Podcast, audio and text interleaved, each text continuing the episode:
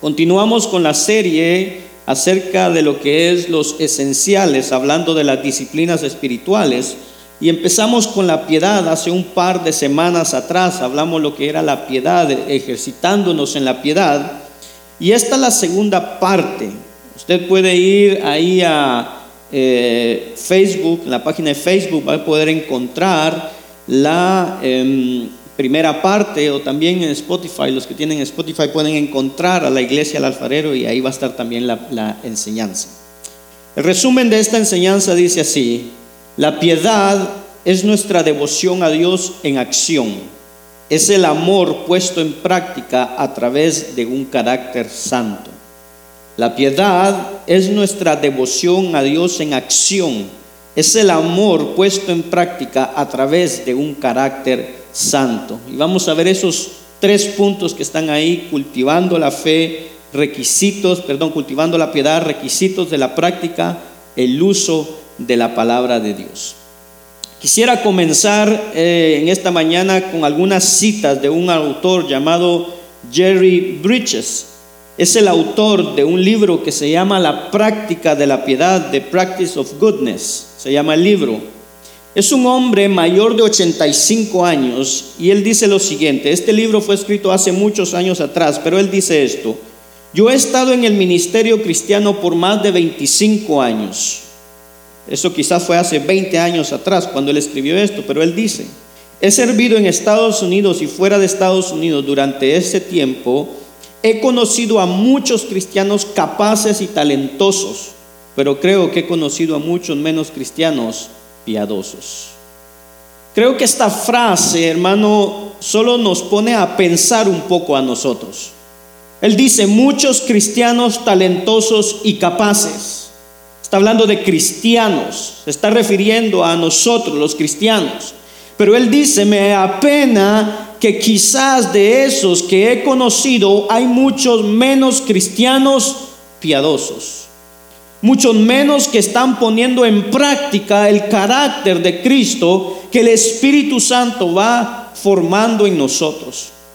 Entonces tenemos que hacernos, tenemos que detenernos y preguntarnos dónde estamos nosotros y si estamos nosotros exhibiendo ese carácter piadoso. El mismo autor decía, el carácter piadoso de un, de un hombre es lo que hace que nuestras vidas sean de complacencia para nuestro Dios. Nosotros tenemos que aprender a diferenciar el hecho de que Dios ha elegido a los hombres desde la eternidad. Dios dice Romanos que los eligió desde la eternidad. Pero nosotros debemos hacer la diferencia entre esa elección que Dios ha hecho y la responsabilidad presente que tengo de evangelizar. Esas dos cosas pertenecen en la mente de Dios en un mismo lugar, una cara de dos monedas. Y Dios dice esto, sí, yo te elegí, pero tú tienes que evangelizar. Y esa es tu responsabilidad. En este caso es cierto que cuando yo entro al reino de los cielos es porque Dios Padre se complació con el sacrificio que Cristo ofreció en la cruz y es más, eso es lo que me da entrada a la vida eterna. Pero en el momento presente, hoy en día, hay una manera de vivir mi vida cristiana que complace o no complace a Dios. Y en las palabras de este autor dice que es el carácter piadoso de un hombre lo que hace que nuestras vidas sean de complacencia hacia nuestro Dios. Un carácter piadoso. Miren lo que nos dice Hebreos capítulo 11, versículos 5 y 6. Dice así, por la fe Enoch fue trasladado al cielo para que no viera muerte. Usted recordará que este texto del libro de Génesis es donde se habla de una serie de hombres. Hay como siete generaciones en línea. Los primeros seis dice que ellos vivieron tantos años y murieron. Y entonces se llega a Enoch, la generación número siete, y dice que él fue trasladado al cielo y no vio la muerte y no fue hallado porque Dios lo trasladó. Pero preste atención a esto, porque antes de ser trasladado, recibió testimonio de haber ¿qué dice? Agradado a Dios. Antes de que Dios se lo llevara, él mismo, dice el texto, recibió testimonio de quién? De Dios. De que él había agradado a Dios en su caminar. Y eso, hermano, no hace que no se enorgullezca pero Dios deja escrito ese registro para que yo pueda entender que hay una manera, aún en mi debilidad humana, hay una manera como yo puedo caminar y complacer a Dios. Y poner, hermano, para usar un lenguaje que estamos usando, poner una sonrisa en el rostro de Dios. Inmediatamente después de eso, note cómo el autor de Hebreos dice, y sin fe es imposible agradar a Dios. De manera que ahora, dicho de otra forma, Hebreos me está diciendo, el autor de Hebreos me está diciendo, hermano, cómo si es posible agradar a Dios. Y la manera de cómo agradarlo es teniendo la confianza y la fe en Dios para hacer todo lo demás, para lo que Él me capacita y me pide que haga. En ese orden, me capacita y me pide que haga. Es como un niño, un niño que usted, hermano, a su niño le enseña a caminar, pero luego usted le pide que camine, usted lo capacita. Pero cuando él ya puede caminar y quiere seguir gateando, simplemente tal vez porque es perezoso, usted no lo deja. ¿Qué le dice usted? ¿Lo para? Y le dice, no, camina. ¿Por qué? Porque ya tú puedes caminar porque Él, hermano, ha sido entrenado, ha sido enseñado a caminar. De esa manera Dios nos entrena, Dios nos prepara y luego nos pide que hagamos eso para lo cual Él nos entrenó. Ahora, quiero darle un par de conceptos de lo que es la piedad. Dice, piedad es devoción en acción. Es la devoción que ahora voy a definir en acción, en práctica. Pero ahora yo necesito entender un poquito lo que es devoción. Y uno de los diccionarios que consultamos dice que es amor y fidelidad especial hacia algo o hacia alguien. Entonces ahora quiero que unamos las dos primeras ideas. Piedad es devoción en acción, pero devoción es un amor especial que yo tengo hacia algo o hacia alguien. Por tanto, la piedad sería el amor especial que yo tengo hacia Dios, pero ahora en acción. ¿Se da cuenta cómo la, ahora la motivación de la piedad es el amor que yo tengo por Dios y que ahora está encontrando su práctica y su aplicación? Por eso lo puse de esta manera. La piedad es el amor a Dios puesto en práctica a través de un carácter santo. La piedad es el amor a Dios puesto en práctica a través de un carácter santo que Dios mismo va cultivando en cada uno de nosotros. Y eso es lo que queremos. Eso es lo que usted y yo queremos cultivar en nuestra vida, pienso yo. Quisiera yo creerlo. Por eso es lo que, hermano, lo que mejor testifica la obra de Dios en nosotros, lo que mejor glorifica a nuestro Dios cuando alguien nos ve, es cuando alguien puede reconocer y decir, este hombre, esta mujer es piadoso, es piadosa. Porque Dios lo ha formado de esta manera.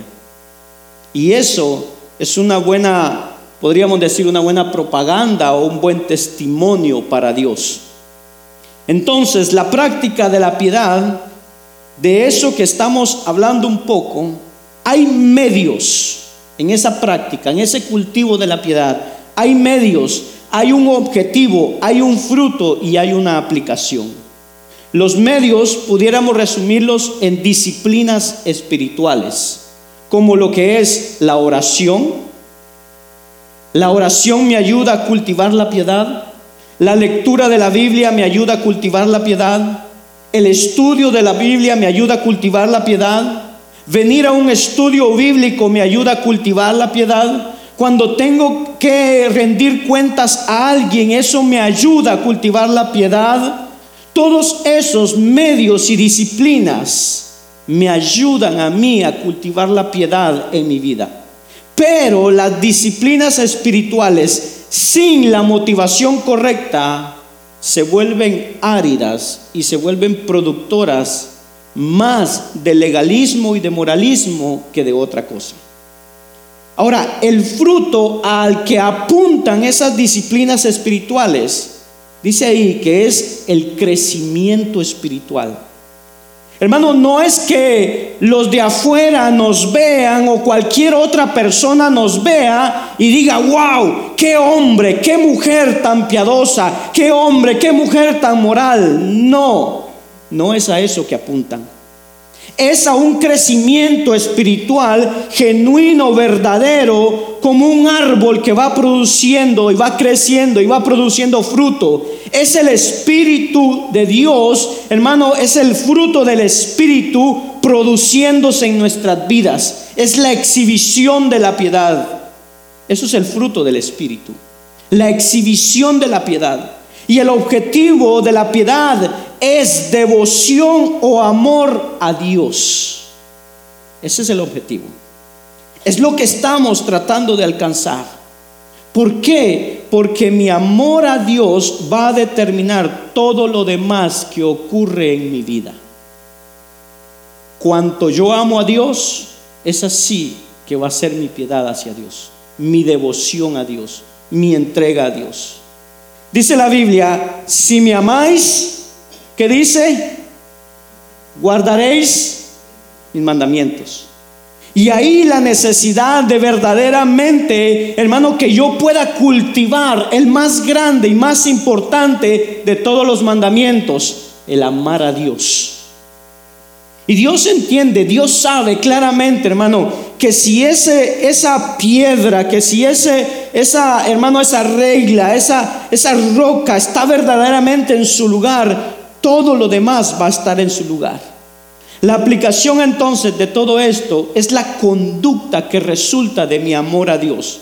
La aplicación es la conducta que ahora resulta después de que yo he aprendido de amar a Dios. De manera que cuando yo me pregunte, oiga bien, cuando muchas veces yo me pregunto a mí mismo y me digo, ¿por qué sigo teniendo dificultad en aplicar, en llevar a la práctica, en obedecer las cosas que yo ya aprendí de la palabra? La conclusión es esta, es que hay algo que estoy amando más que a Dios es que hay algo que está por encima de Dios y muy frecuentemente soy yo mismo. Es a mí mismo. Es mi vida o mis ídolos en mi vida los estoy amando más que a Dios porque si yo lo amara, dice la Biblia, guardara sus mandamientos. Y es donde, hermano, nosotros estamos apuntando y es donde estaremos tratando de llegar a lo largo de esta serie. Amar a Dios y guardar sus mandamientos. El versículo clave de esta serie es 1 de Timoteo 4:7, que lo leímos, que dice, ejercítate para la piedad. La Biblia de las Américas lo tiene de esta manera.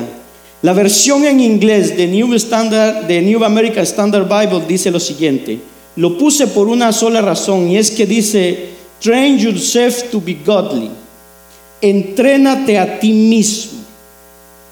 Lo que pasa es que en español el yourself to se pierde en el te, ejercítate, como que no queda muy claro. Pero en este caso, en inglés dice entrénate, yourself. Hay algo que usted y yo tenemos que hacer para la piedad. Y en la Biblia ampliada después lo traduce de esta manera, tiene otra frase y dice, mantente espiritualmente en forma. ¿Qué tenemos que hacer para tener piedad? Mantenernos espiritualmente en forma. A nosotros nos gusta ir al gimnasio y mantenernos en forma, ¿verdad que sí? ¿Sí? ¿No? ¿No le gusta? Tener músculos, tener eh, la, la pancita abajo, el abdomen. Pero hay un sentido, oiga bien, en el que espiritualmente yo me puedo mantener en forma. Y en la medida en que yo entonces llevo a cabo estas disciplinas espirituales con la motivación correcta, entonces nos mantenemos espiritualmente en forma. No estamos bajos de peso y no estamos sobrepeso, por así decirlo. Ahora hay requisitos. Estamos hablando de cultivar y ejercitarnos en la piedad. Requisitos, número uno, yo tengo que hacer un compromiso. Y eso es lo que no queremos un compromiso para pagar el precio del entrenamiento. Como les decía, ¿a cuánto les gusta ir al gimnasio a hacer ejercicio? No mucho, ¿verdad? A mí no me gusta. No me gusta el ejercicio. Pero tengo que hacerlo por una condición que tengo en mi espalda.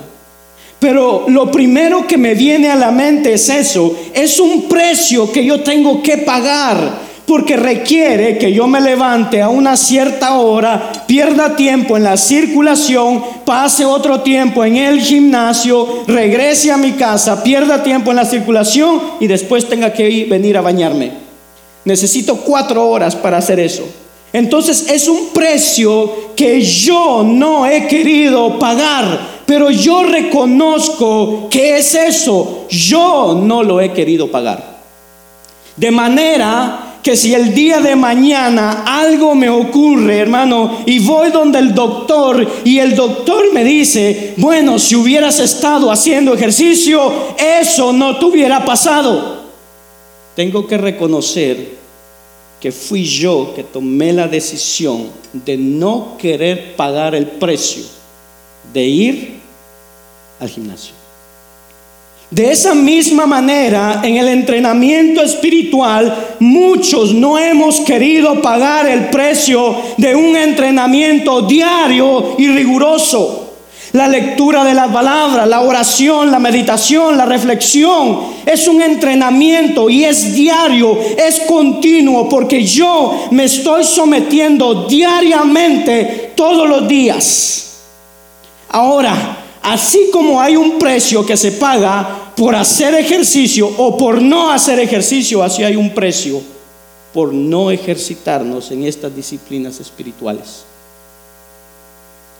Y hermano, con mucho respeto se lo digo.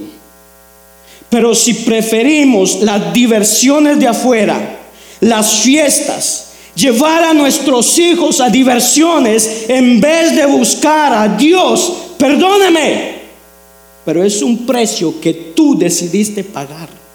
Y cuando vengan las complicaciones por no instruir a los hijos en los caminos de Dios, será otro precio a pagar, pero fue tu decisión. Cuando estoy entrenándome espiritualmente, tengo que mantener una observación en mis hábitos espirituales porque necesito mantenerme en forma espiritual. Y la idea es que cada uno de nosotros podamos pensar y podamos sentir lo mismo que estos autores de la Biblia. Escucha el salmista, Salmo 63.1. Dice, oh Dios, tú eres mi Dios. Y escucha esta frase ahora, te buscaré con afán. No dice, te buscaré cuando me sobre el tiempo. Te buscaré cuando no esté cansado por la mañana. Te buscaré cuando me levante y que no me duela mi cuerpo. Te buscaré cuando en la noche anterior haya dormido siete u ocho horas. Te buscaré con afán. Hay un sentido de urgencia. Hay un sentido de rigorosidad. Te buscaré con afán porque no hay mayor cosa que yo pueda buscar que a Dios con mucho afán. Me buscaréis y me encontraréis cuando me busques, que dice de todo corazón. Ahí está el afán. Me buscaréis. Dios dice, ok, tú me vas a buscar, yo voy a hacer cosas en tu vida, voy a poner cosas en tu vida que hagan que me busques. Pero te voy a decir algo más. me vas a encontrar. Pero no me vas a encontrar tan a la ligera. Me vas a encontrar cuando me busques, que dice, de todo corazón. Cuando hayas tomado la decisión, hayas hecho el compromiso de buscarme afanosamente. Pero no es el legalismo del afán. Es porque no hay nada que pueda competir con Dios cuando tiene que ver con la búsqueda y el afán. Dios merece la mejor búsqueda con el mayor afán y ahí Dios dice, me vas a encontrar porque entonces vas a apreciar lo que yo soy. Jeremías 29, 13 dice, me buscaréis y me encontraréis cuando me busques de todo corazón. Segunda de Pedro, capítulo 1, versículo, versículo 5 al 6. Por esta razón, dice, también obrando con toda diligencia Note la palabra inicial, dice con toda diligencia. Tenemos que obrar así. Añadir a vuestra fe virtud y a la virtud conocimiento. Al conocimiento dominio propio, al dominio propio que dice y a la perseverancia piedad. Y ahí está nuestra palabra, la piedad. La piedad viene al final pero viene al final de unas cosas que yo comencé a hacer como con diligencia. Yo comencé a hacer algo con diligencia, de tal manera que diligentemente agregué a mi fe virtud. Y cuando la virtud fue cultivada, yo agregué a mi virtud conocimiento. Y entonces luego que el conocimiento fue agregado al conocimiento, tuvo que ser completado con dominio propio, que es un fruto del Espíritu. Y es entonces ese dominio propio tiene que ser completado con perseverancia. Y ahí la perseverancia, también está la diligencia, el esfuerzo, el afán. Y entonces al final de toda esa escalera está la piedad. Y esa es la piedad que queremos cultivar en nosotros. Note cómo ese solo versículo nos ayuda a ver cómo ejercitarnos, cómo cultivar la piedad en nuestras vidas.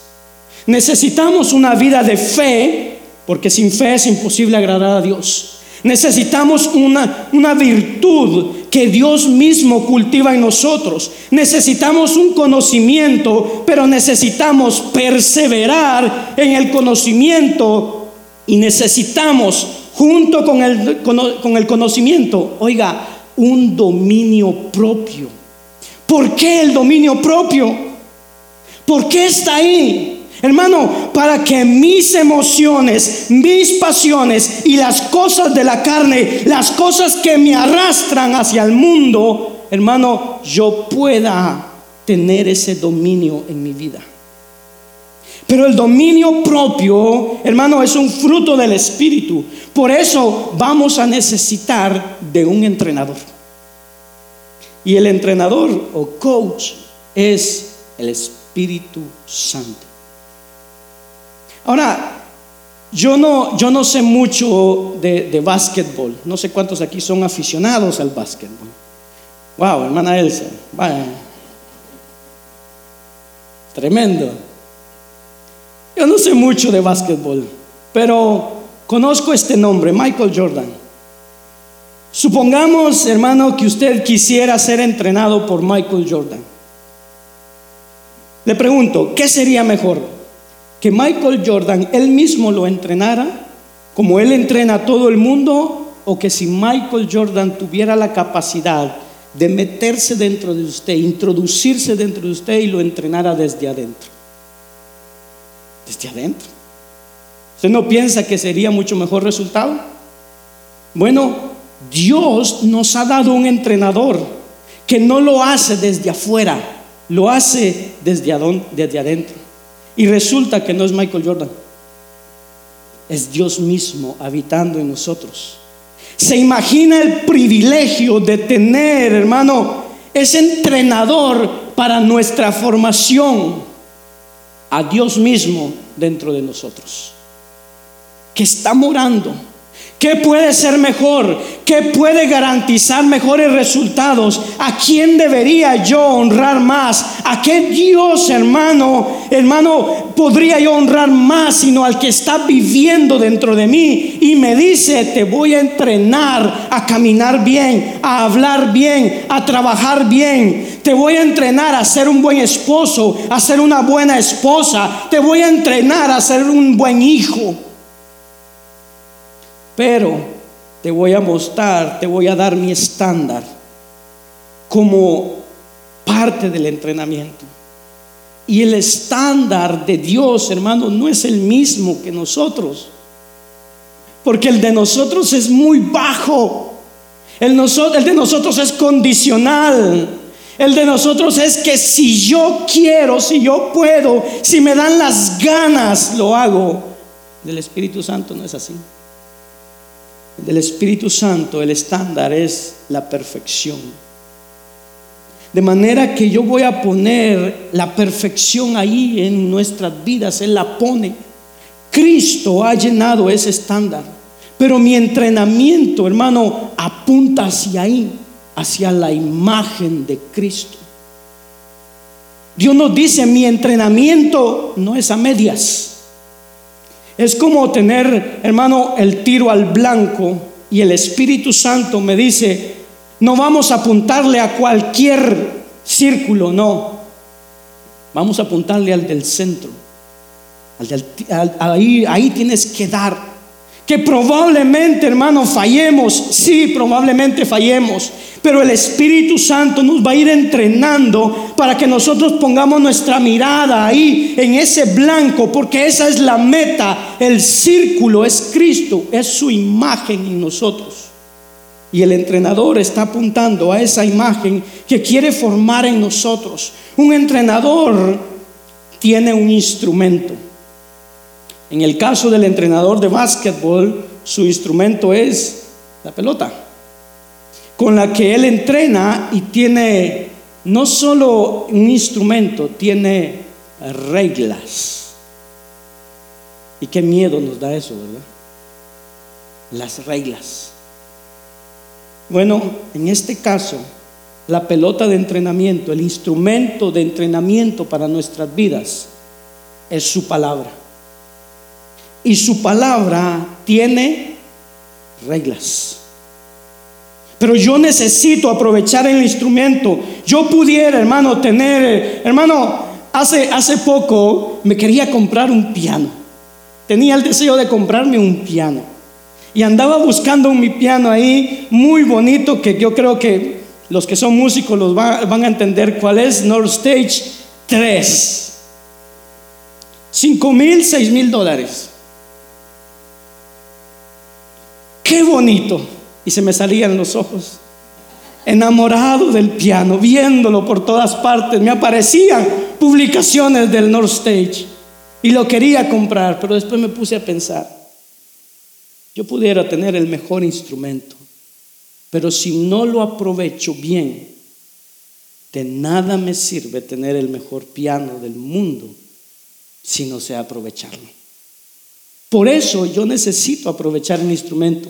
Y antes de hacer uso del instrumento, hay cosas, disposiciones que debo de tener. Y de nuevo, hermano, no sé jugar golf.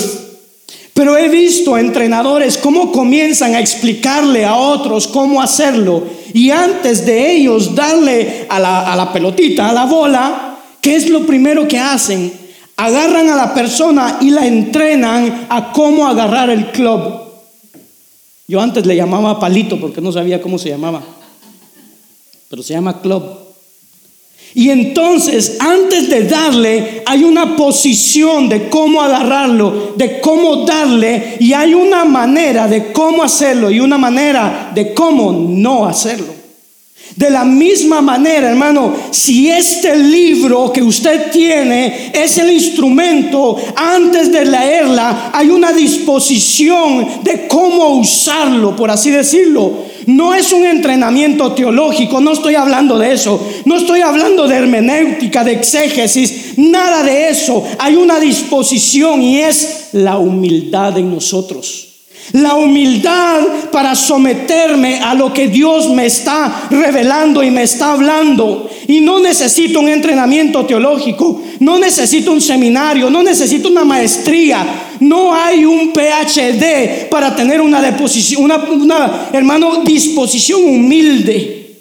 Necesito la palabra de Dios en mi vida. Porque muchas veces los títulos quitan la disposición humilde. Mire lo que dice Isaías capítulo 57, versículo 15. Porque así dice el alto y sublime que vive para siempre, cuyo nombre es santo. Ya este texto comienza a colocarnos como en una posición distinta. ¿Quién es que dice eso? El alto y sublime. Hermano, pero cuando leamos la palabra, cuando leamos cosas así, no la leamos. Así dice el alto y sublime, que vive para siempre, cuyo nombre es santo, habito en lo alto y santo, también con el contrito. No, no es así que se lee. Lo dice algo como esto. Porque así dice el alto y sublime, y que vive para siempre, cuyo nombre es santo. Habito en lo alto y santo y también con el contrito y humilde de espíritu. ¿Para qué? Para vivificar al espíritu de los humildes y para vivificar el corazón de los contritos. ¿Usted pudo entender esa imagen? El Dios alto y sublime, santo, el Dios trascendente, se acerca, viene cercano, pero no de cualquiera, del humilde y el contrito de corazón. Y yo necesito esa disposición antes de comenzar a leer la palabra de Dios. Y lo que yo encuentro en la palabra de Dios, decirle, sí Señor, lo que yo encuentre lo voy a obedecer. Esto lo escribió el alto y sublime, cuyo nombre es santo. Eso inmediatamente, hermano, cambia en nosotros la disposición hacia la palabra nos va a poner en otra dimensión para aprovechar lo que la palabra dice, para aprovechar este instrumento. A eso es lo que yo me refería de tener una disposición antes de comenzar el uso del instrumento. Humildad. Isaías 66, 1, 2, mire lo que dice. Así dice el Señor, el cielo es mi trono y la tierra el estrado de mis pies. ¿Dónde pues está la casa que podréis edificarme? ¿Dónde está el lugar de mi reposo? Todo esto lo hizo mi mano y así todas estas cosas llegaron a ser, declara el santo. Pero, preste atención ahora, a este miraré, al que es humilde y contrito de espíritu. Y escuche, preste atención. ¿Y qué dice? y que tiembla ante mi palabra. ¿Usted entiende eso? Usted ha leído la palabra en ocasiones internamente, hermano, haber, haber leído una porción e internamente, después de que haya leído la porción, ha temblado. Cuando la imagen en nuestra mente y en nuestro corazón es de ese Dios que acaba de hablarnos aquí, que es alto, que es sublime, que el trono es el cielo y la tierra entera es el estrado de sus pies, hermano. Son cosas que leemos, son cosas serias que nos confrontan y que debían hacernos temblar. Pero ¿sabe qué pasa muchas veces con frecuencia? ¿Qué es lo que frecuentemente no nos deja temblar ante la palabra de Dios? nuestra falta de humildad. Porque en mi orgullo creo que estoy mejor de lo que estoy. En mi orgullo creo que estoy caminando de una mejor manera que la que realmente estoy caminando. Pero tenemos que temblar ante la presencia, ante la palabra de Dios. Decía un predicador norteamericano, Steve Brown, decía, si tú nunca has temblado delante de Dios y te ha atemorizado el estar delante de Dios, si eso nunca te ha pasado, nunca has estado delante de Dios.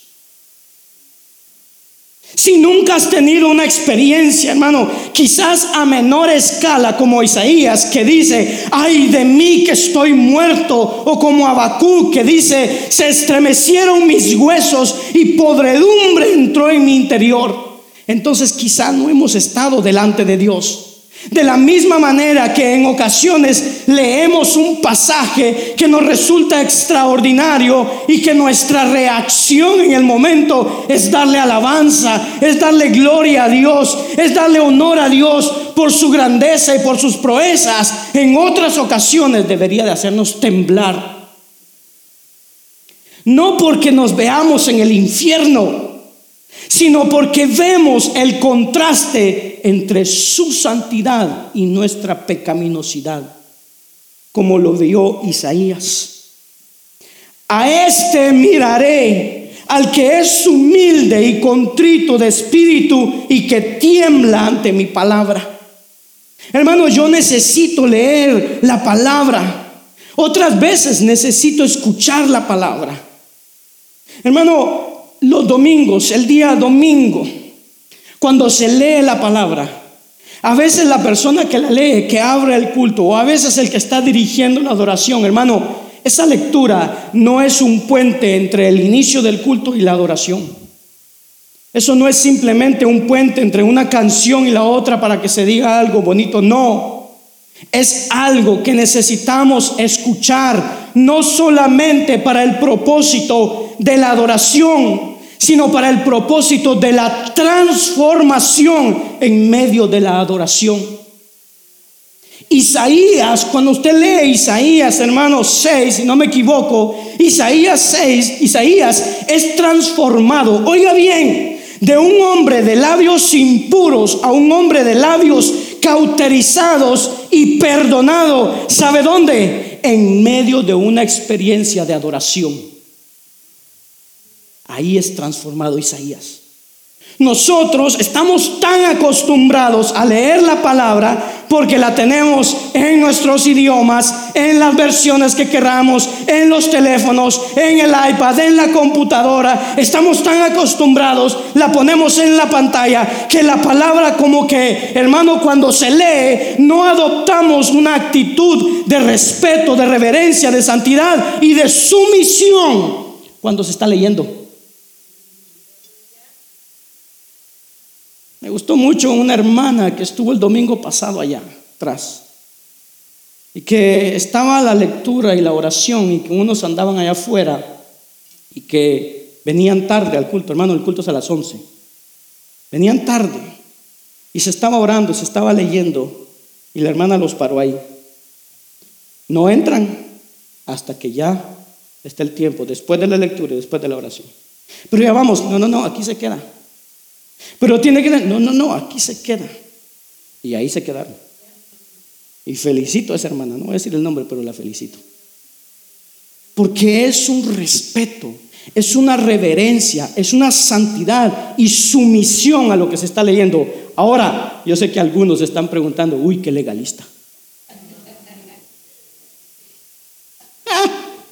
Eso dolió, ¿verdad? Y necesitamos, cuando la palabra se está leyendo, hermanos, saber, eh, ¿sabe? Necesitamos hacer como los perritos cuando levantan las orejitas y ponen atención, prestan atención. Así debemos hacer nosotros. Porque eso es Dios que lo está diciendo. Cuando yo hablo, hermano, yo lo digo. Pero cuando la palabra habla, lo dice Dios. Y necesitamos poner atención. Mire lo que dice Apocalipsis capítulo 1, versículo 3. Bienaventurado el que lee y los que oyen las palabras de la profecía y guardan las cosas que están escritas en ellas. La bienaventuranza es como con una triple acción. La oye, la lee, pero la guarda. La bienaventuranza no es para el que la lee y la oye. La bienaventuranza es para el que la lee, la oye y la guarda. Porque en la guarda está la obediencia y en la obediencia está la complacencia y la honra de Dios. Porque el tiempo está cerca. Y de nuevo, tanto tiempo oyendo que Cristo viene, que Cristo viene, que a veces es más, no hombre, eso es para otro tiempo, eso no, ya, ya estuvo. Pero Cristo viene.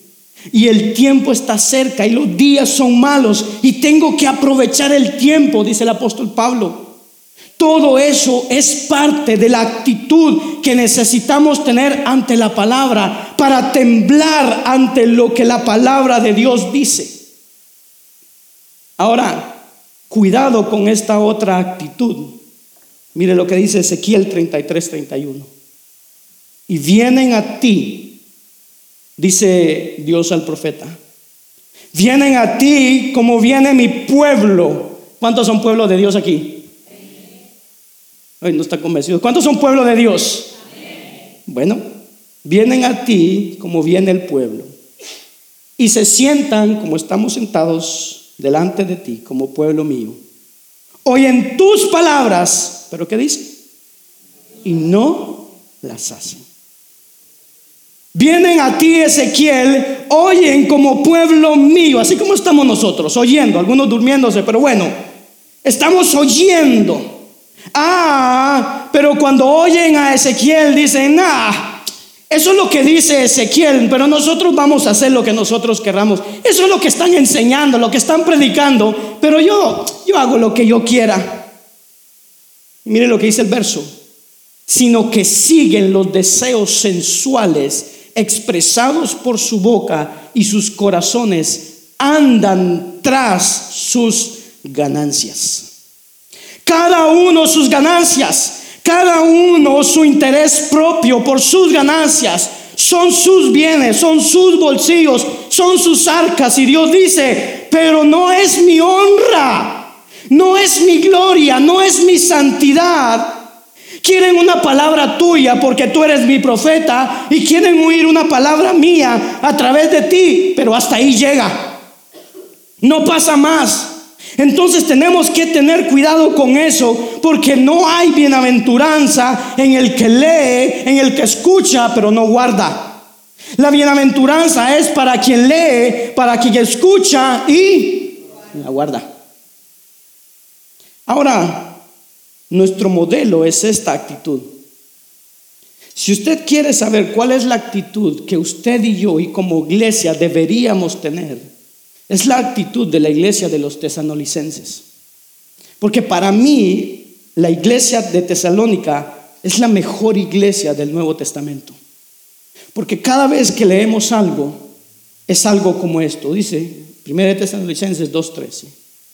Por eso también nosotros sin cesar damos gracias a Dios de que cuando recibiste la palabra de Dios, que oíste de nosotros, la aceptaste, no como la palabra de hombres, sino como lo que realmente es la palabra de Dios, la cual también hace su obra en vosotros los que creéis. Esa es la actitud de los tesanolicenses que cuando escucharon la palabra de Pablo no dijeron, ay, ahí viene otra vez Pablo, un palabrero, eso no es palabra de Dios, eso es palabra de hombre, sino que la recibieron por lo que verdaderamente es como la palabra de Dios.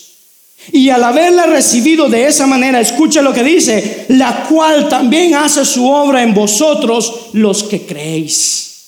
La, hermano, Preguntémonos por qué nuestra vida no cambia a veces. Y es porque, hermano, venimos aquí, leemos la palabra, escuchamos la palabra, pero no la guardamos. No hace la obra porque no la guardamos. Y lo que va a hacer el cambio en nuestras vidas es que esta palabra la atesoremos en nuestro corazón, la guardemos, la amemos, hermano, la besemos. Porque es la palabra de Dios. La obra la hace la palabra. Como decía Martín Lutero, yo no hice absolutamente nada, yo solamente prediqué y la palabra hizo todo el resto. Entonces, esa palabra hace su obra, dice, en vosotros los que creéis. Los que creéis en esa palabra que se escuchó, pero ellos la recibieron por lo que verdaderamente es. De esa misma forma, yo tengo que hacer lo mismo con la palabra.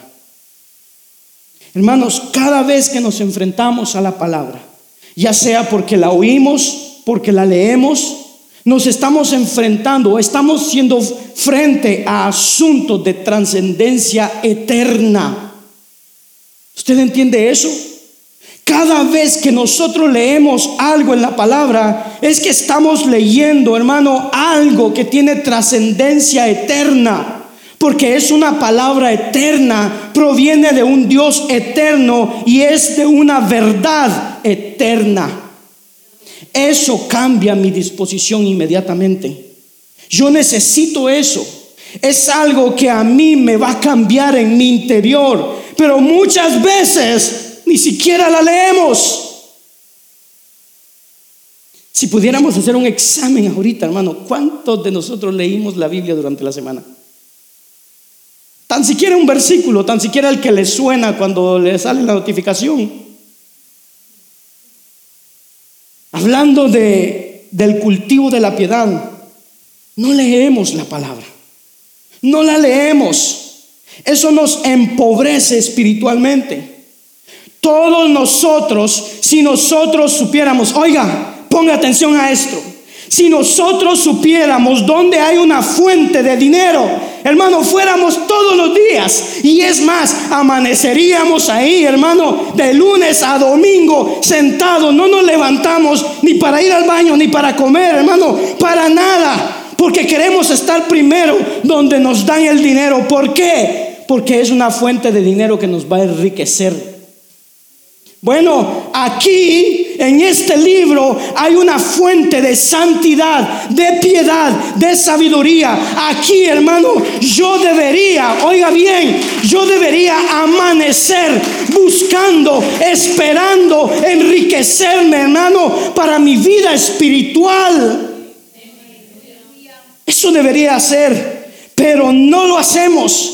Porque nuestra carne prefiere la riqueza material. Hermano, si esto produciera riqueza material, yo estoy seguro que se leyera mucho más, ¿sí o no? Si memorizarla, si pagaran por memorizarla, habría gente, hermano, en todo lugar, sabiendo la Biblia desde Génesis 1.1 hasta Apocalipsis 22.21. Se la supieran de memoria, punto y coma, punto y aparte y dos puntos tildes, todo lo supieran. Los de aquí no, porque aquí los viernes nos estamos memorizando la palabra. Son los de afuera. Pero en la lectura estamos espiritualmente empobrecidos. Ahora aquí hay algunas ilustraciones que Bridges usa para ilustrar algo que creo que está muy bien hecho aunque le hice algunas modificaciones para expresarlo un poquito distinto. Pero los ejemplos de estas vidas son algo de su autoría. Dice, cuando leemos la palabra, por ejemplo, ¿quién de nosotros no necesita leer de la fe de Abraham en el Dios en quien yo tengo que confiar? Cuando yo leo acerca de la fe de Abraham, la fe de Abraham me ayuda a mí a creer en el Dios en el que él creyó. ¿Quién de nosotros no necesita leer del amor de Dios por el Dios, hermano, eh, del amor de David, por el Dios a quien yo tengo que amar para luego obedecerlo? ¿Quién de nosotros no necesita leer acerca de la paciencia de Job para poder esperar en el Dios que él supo esperar? Por eso los ejemplos están ahí. ¿Quién de nosotros no necesita leer de la santidad de Samuel para representar al Dios que me ha enviado a mí como embajador? ¿Quién de nosotros no necesita conocer el corazón del salmista que, vibra por el corazón de Dios? ¿Quién de nosotros no necesita conocer la majestad del Dios que describe Isaías?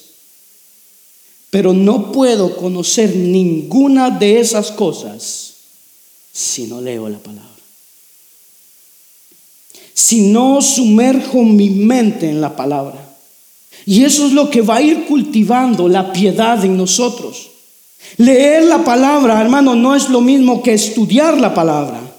Estudiar la palabra requiere un poco más, requiere un poco más de diligencia, requiere un poco más de intensidad, requiere a veces comparación de textos, requiere hacernos preguntas, tengo que hacer observaciones. Por ejemplo, ¿por qué es que Cristo dice, aprended de mí que soy manso y humilde? ¿Por qué? Bueno, entonces yo voy a ver dentro de la palabra qué más dice de humildad. Ah, mira, aquí la palabra me dice que de la humildad, que Él habita con el humilde y contrito de corazón. ¿Qué más dice? Que Él visita, que Él presta atención, que mis ojos están puestos sobre el que es humilde. Ah, con razón Cristo también quiere que yo sea manso y humilde. Que yo sea así, porque es una vida que complace a Dios. Yo necesito memorizar la palabra, pero memorizar la palabra no es lo mismo que meditar en ella. Y muchas veces memorizamos, pero memorizamos como memorizamos los números de teléfono. ¿Cuál es, cuál es su número de teléfono? 514-560-5455. 514-560-54. No sé de quién es ese número. Yo me lo inventé. Pero ese número de teléfono al memorizarlo no produce nada en mí. No hace nada en mí. La palabra tiene que ser memorizada y tiene que ser meditada. Mire lo que dice el Salmo 119, 11. En mi corazón he atesorado tu palabra. ¿Para qué dice? Para no pecar contra ti. En mi corazón ya no solamente, hermano, en mi mente, sino que en mi corazón. Entonces, la memorización, oiga bien, ahí está escrito, dice, la memorización introduce la palabra en mi mente, pero la meditación introduce la palabra en mi carácter. Y en eso es que Dios está interesado. No es simplemente algo que entre a mi mente, sino algo que baje a mi corazón y que luego se hizo tan parte de mí en la meditación que transformó mi carácter. Yo necesito memorización, yo necesito meditación para que entre y que yo pueda entonces reflejar el carácter de Cristo. Y eso tiene una participación del creyente que tiene que ser diaria Jerry Bridges dice, lo dice de esta manera. Tú y yo somos responsables de entrenarnos a nosotros mismos para la piedad. Eso está basado en el verso que leímos, eh, ejercítate para la piedad. Tú y yo somos responsables de entrenarnos a nosotros mismos para la piedad. Porque estas cosas, hermano, la oración, la lectura, la meditación y todo eso, si bien es cierto que Dios pone el deseo para leer la palabra, yo tengo que ir a leerla. Si bien es cierto que Dios me da la visión para leerla, me da la inteligencia para leerla y la inteligencia para entenderla, yo tengo que ir a leerla. Si bien es cierto que Dios me da la capacidad para memorizarla y meditarla, yo tengo que hacer un esfuerzo de ir a memorizarla y tengo que meditar en ella. Mire lo que nos dice el salmista. Salmo 119, 10 dice, con todo mi corazón te he buscado. Oiga, con todo mi corazón te he buscado. Vamos a, a parar un momento ahí. No tiene, hermano, no tiene que levantar usted su mano. Pero preguntémonos ahora, ¿usted ha buscado a Dios con todo su corazón? Ay, pastor, pero bueno, nadie es perfecto. No es que no le estoy diciendo eso. Porque el salmista tampoco era perfecto. El salmista era un hombre pecaminoso. Pero hasta donde su esfuerzo y consideración llegaba, él creía que había buscado a Dios con todo su corazón. Y entonces las meditaciones de los salmistas, sus profundidades, su belleza acerca de Dios era el fruto de una profunda, hermano, búsqueda y una profunda meditación de corazón en la palabra de Dios. Y eso es importante que usted y yo lo recordemos. Tenemos que evitar los imbalances. Aquí hay un triángulo, usted lo puede ver ahí en la pantalla, que dice balance. De un lado está el temor de Dios, de otro lado está el amor de Dios y de otro lado está el anhelo. Si yo uno esas tres cosas de manera imbalanceada, yo voy a tener problemas. Y ahí puse un par de ilustraciones. El temor del Señor sin, o sea, menos, es el signo que está ahí, sin el amor del Señor produce un Dios lejano, distante y áspero. Que solamente le temo en el sentido reverente, pero no lo amo o no siento su amor hacia mí. Es un Dios lejano, pero no queremos ese imbalance.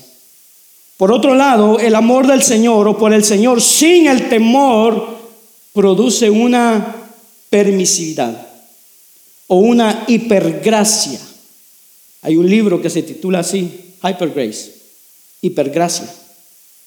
Es por eso, hermano, que yo no puedo en mi pecaminosidad y limitación y deseos de la carne solamente contar, crecer y abrazar el amor de Dios.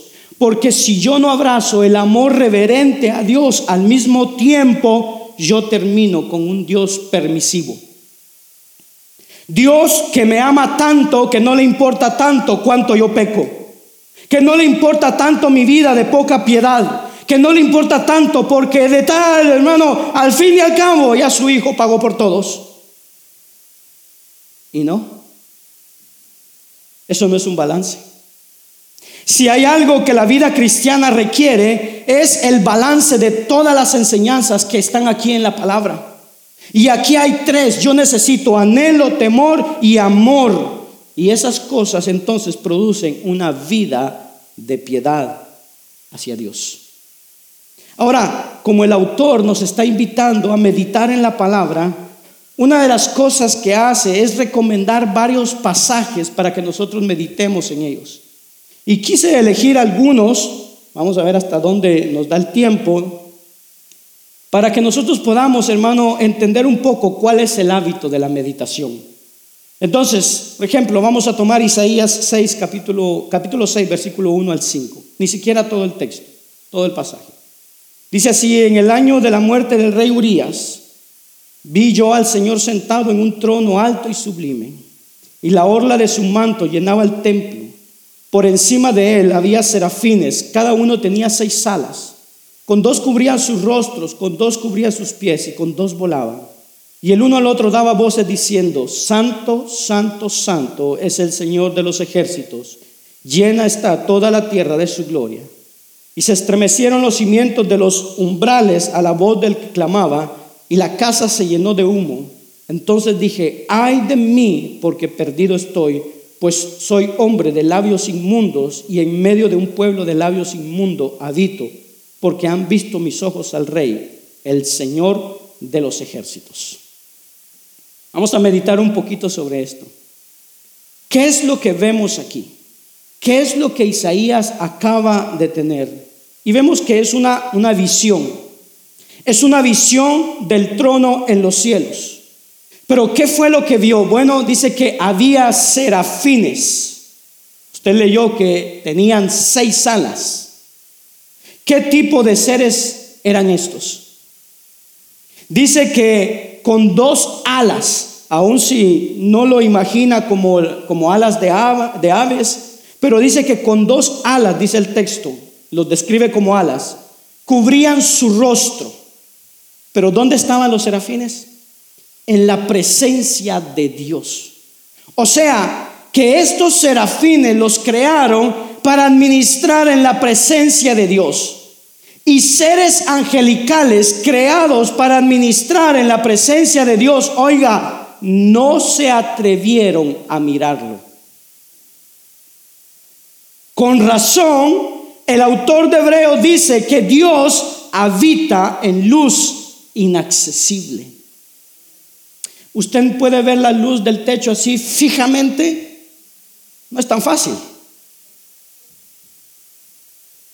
Se, se, le hace difícil. Pero esto ni siquiera se compara a lo que estamos hablando. O sea, yo no me imagino vivir, hermano, o estar viendo la luz directamente, así como tal vez lo pueda hacer por algunos momentos. Es algo que, que cansa, es, es inaccesible, pero imagínese a Dios. Pero ¿qué implica eso? Tiene que ser un ser, Dios tiene que ser un ser extraordinariamente descrito como santo, santo, santo.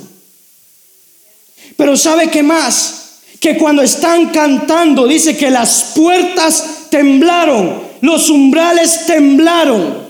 Hermano, ¿cómo, cómo es que cosas inanimadas tiemblan cuando se canta al santo? Y yo paso sentado mientras estamos adorando a Dios. ¿Cómo es que cosas inanimadas son más sensibles a la proclamación de la santidad de Dios y que yo hasta el día de hoy he sido tan ligero e irreverente con su santidad? Ahora como que el pasaje está entrando en mí, está calando en nosotros, está haciendo un efecto. Pero ¿quién es este Isaías? Ah, cuando vemos Isaías era el profeta mesiánico. Y lo que dice es que el profeta mesiánico es que él, era un hombre de labios impuros. ¿Y dónde se pone, hermano? ¿Dónde me pone a mí eso entonces? El hombre más recto de Israel dice que cuando él contempló esto de lejos, se dio cuenta que era un hombre de labios impuros. Hermano, los míos entonces tienen que ser impurísimos. Pero hay una cosa. Isaías dice que Él es igual que el resto del pueblo de labios impuros. Así que nadie se salva. Todo el mundo es igual. Usted y yo estamos en la misma situación ante la santidad de Dios. Escuche bien esto. En la tierra hay gente hay alguna gente con más vida santa que otros. No hay duda en eso. La Biblia describe a personajes, a gente con más vida santa que otros. Ahora, así como hay bombillos, eh, ampul, para que me entiendan, bombillos de 100 watts y bombillos de 1000 watts, pero cuando yo tomo los bombillos de 100 watts, el de 1000 watts o el de 10000 watts y lo llevo a la superficie del sol, ninguno alumbra. De esa misma manera, hay gente en esta tierra con vida más santa y más piadosa que otro, pero cuando la ponemos al lado de la santidad de Dios, hermano, ninguno alumbra nada. Ahora yo comienzo a entender entonces cuando yo hago eso y comienzo a sentirme como Isaías, yo comienzo a decirle a Dios, Señor, perdóname. Perdóname porque yo he sido tan ligero con tu santidad. Quizás todos los años, quizás el año pasado, quizás la semana pasada, quizás ayer, he sido tan ligero, Señor. Perdóname. Yo no puedo solo leer esto y pasar otro pasaje porque lo leí. Ya cumplí mi devocional, ya ponché tarjeta, ya leí Isaías 6, mañana me toca el 7, pasado el 8, ya ponché tarjeta, el 31 de diciembre terminé la Biblia, marqué toda la Biblia, llené la Biblia, parecía un arco iris de colores, pero no marcó mi vida. No me sirve.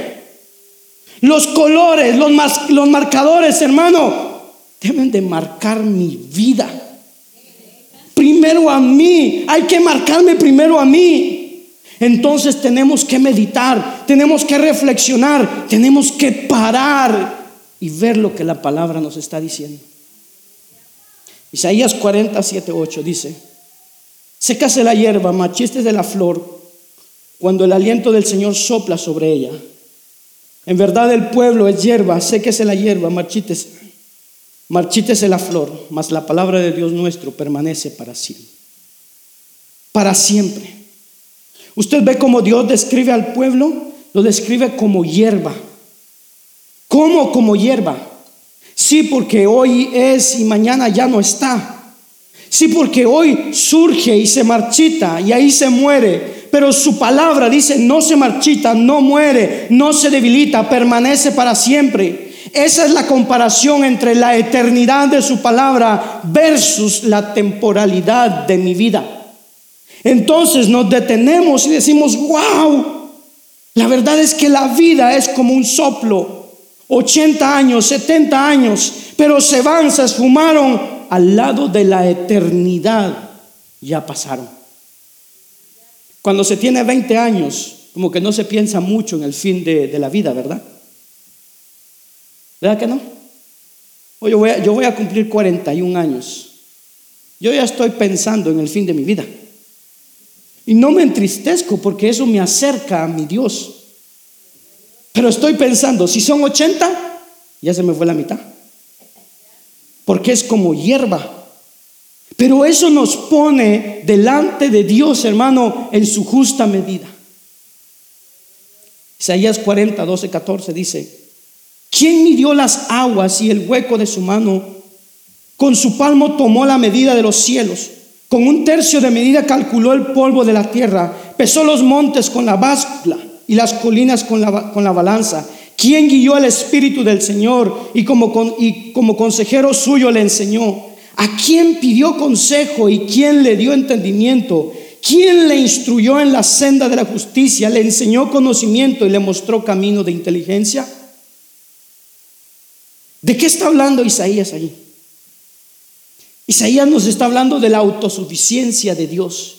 ¿Quién le dio consejo para formar un universo tan vasto, tan grande, tan complejo?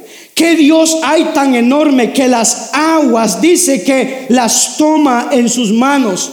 Imagínese, hermano, que pueda agarrar todos los océanos de la tierra y ponerlo en su mano. Es una ilustración, es una imagen. ¿A quién lo vamos a comparar con eso?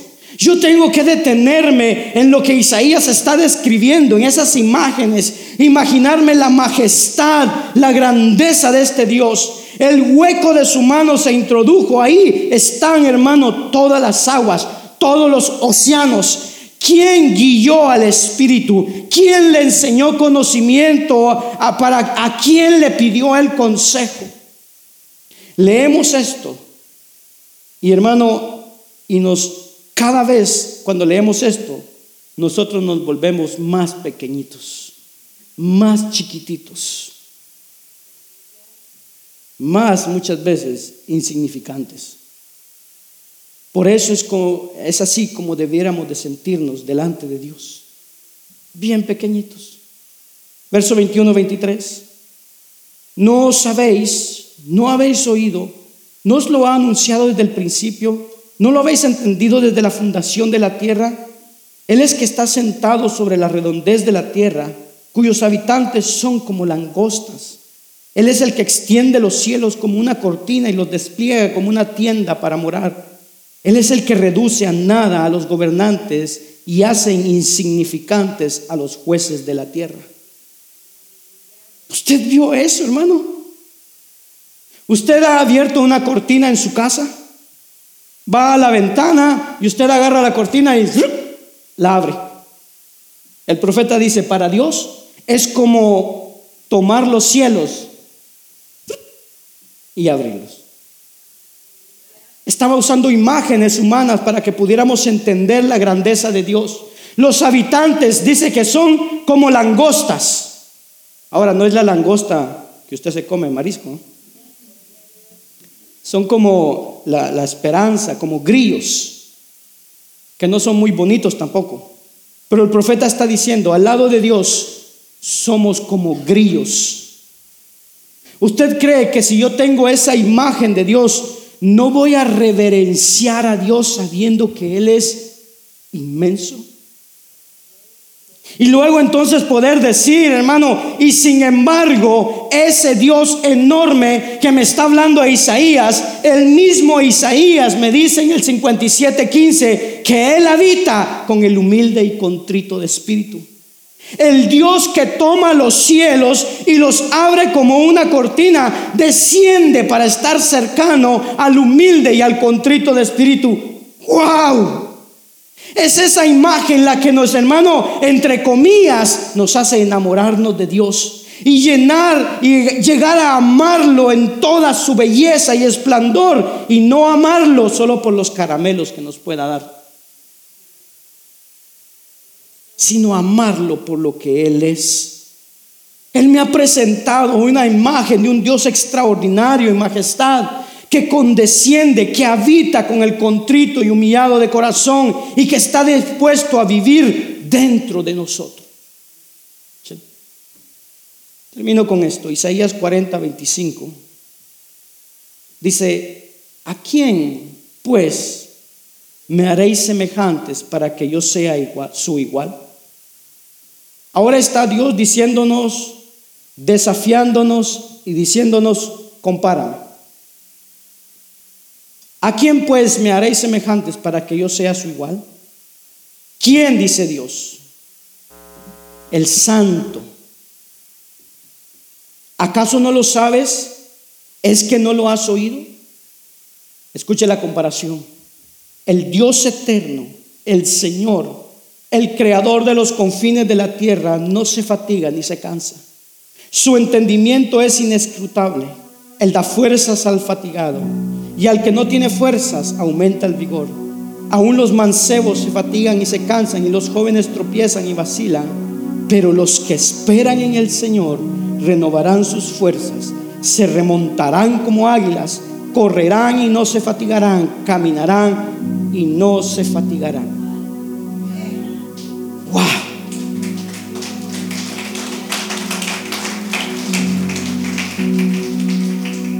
¿No habéis oído? ¿Quién dice esto? El santo lo dice. El Dios eterno, el creador de los confines. Hermano, que tiene toda su eternidad trabajando, haciendo planetas, galaxias y no se cansa. Tiene la misma energía que cuando comenzó, que cuando terminó de hacer billones de galaxias. Sigue igualito. Tú no has oído que ese Dios, hermano, eh, no, no, no tenemos comparación con ese Dios. No hemos oído acerca de otro Dios igual que Él. Un Dios, hermano, que toma a aquellos que están cansados y les renueva su vigor y pone a los mancebos y a los jóvenes a pasar vergüenza con el vigor que le da a los suyos. Pero a quienes, porque no a todos, a los que esperan en el Señor. A esos renueva sus fuerzas. A los que no esperan, se drenan, se cansan. Pero los que esperan se remontarán como las águilas, correrán y no se cansarán, caminarán y no se fatigarán. ¿Cómo? Esperando en el Señor. Esperando en el Señor. Ha habido ocasiones en las que ha pasado algunas cosas en mi vida y alrededor de mi vida, estando involucrado en la iglesia. Y como que esas cosas muchas veces cansan, muchas veces fatigan, ese afán. Y hay un texto en la palabra que dice, si te cansas con los de a pie, ¿cómo vas a correr con los de a caballo? Y eso nos hace levantar la cabeza. Porque entendemos que Dios nos dice, esto que tú estás manejando es nada. Estos son los de a pie. ¿Ya estás cansado? ¿Ya estás cansado con lo poquito que haces? Si estos son los de a pie, espera que yo te ponga a correr con los que están de a caballo. Y entonces vas a ver. Pero luego también viene esta palabra. Pero si esperas en el Señor, correrás y no te cansarás. Y esa es la clave. Ese es el Dios que descubrimos, que lo vemos, que nos inspira, que, los, que lo adoramos, que lo exaltamos, que lo honramos, que nos da la energía, que nos da la fuerza. Es ese Dios que estamos hablando para que amemos a ese Dios, honremos a ese Dios, obedezcamos a ese Dios y nuestro amor es nuestra devoción. Y eso producirá una vida de piedad. Un autor llamado V. Raymond Edman dice, la nuestra es una época indisciplinada. Las disciplinas antiguas se vienen abajo. Sobre todo se hace burla de la disciplina de la gracia como legalismo. Y es totalmente ajena para una generación que es, eh, que es gran, en gran medida es analfabeta en las escrituras. Necesitamos la fuerza resistente del carácter cristiano que solo puede provenir de la disciplina. Entonces, ¿por qué hablar de las disciplinas espirituales? Si Dios nos ha predestinado que seamos como Cristo, como dice Romanos 8:29, ¿en dónde encaja, hermano, la disciplina? ¿Por qué no simplemente, hermano, nos desplazamos hasta la prometida semejanza a Cristo y nos olvidamos de la disciplina. Y es que aunque Dios nos conceda la semejanza a Cristo, cuando Jesús vuelva, mientras tanto, Él quiere que crezcamos hacia esa semejanza. No debemos simplemente esperar la santidad, debemos buscarla. Dice Hebreos 12:14, busquen la paz con todos. Se nos ordena, dice, y la santidad sin la cual nadie verá al Señor. Prestemos atención a lo que dice, sin la santidad, es decir, oiga bien, sin la semejanza a Cristo o la piedad, nadie verá al Señor. Sin importar cuántas veces hayamos asistido a la iglesia, con qué frecuencia nos hayamos involucrado en las actividades religiosas, ni cuál espiritual creamos que somos. Sin la santidad, sin la semejanza a Cristo, sin el ejercitarnos en la piedad, nadie verá al Señor. Póngase de pie, vamos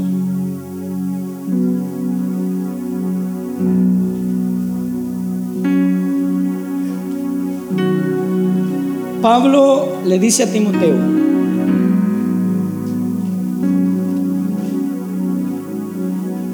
porque el ejercicio físico aprovecha para poco, pero la piedad es provechosa para todo, pues tiene promesa para la vida presente y también para la futura. Y Pablo añade, palabra fiel es esta y digna de ser aceptada por todos. Padre que estás en los cielos, te damos gracias, Señor, en esta tarde. Señor, gracias tu amor,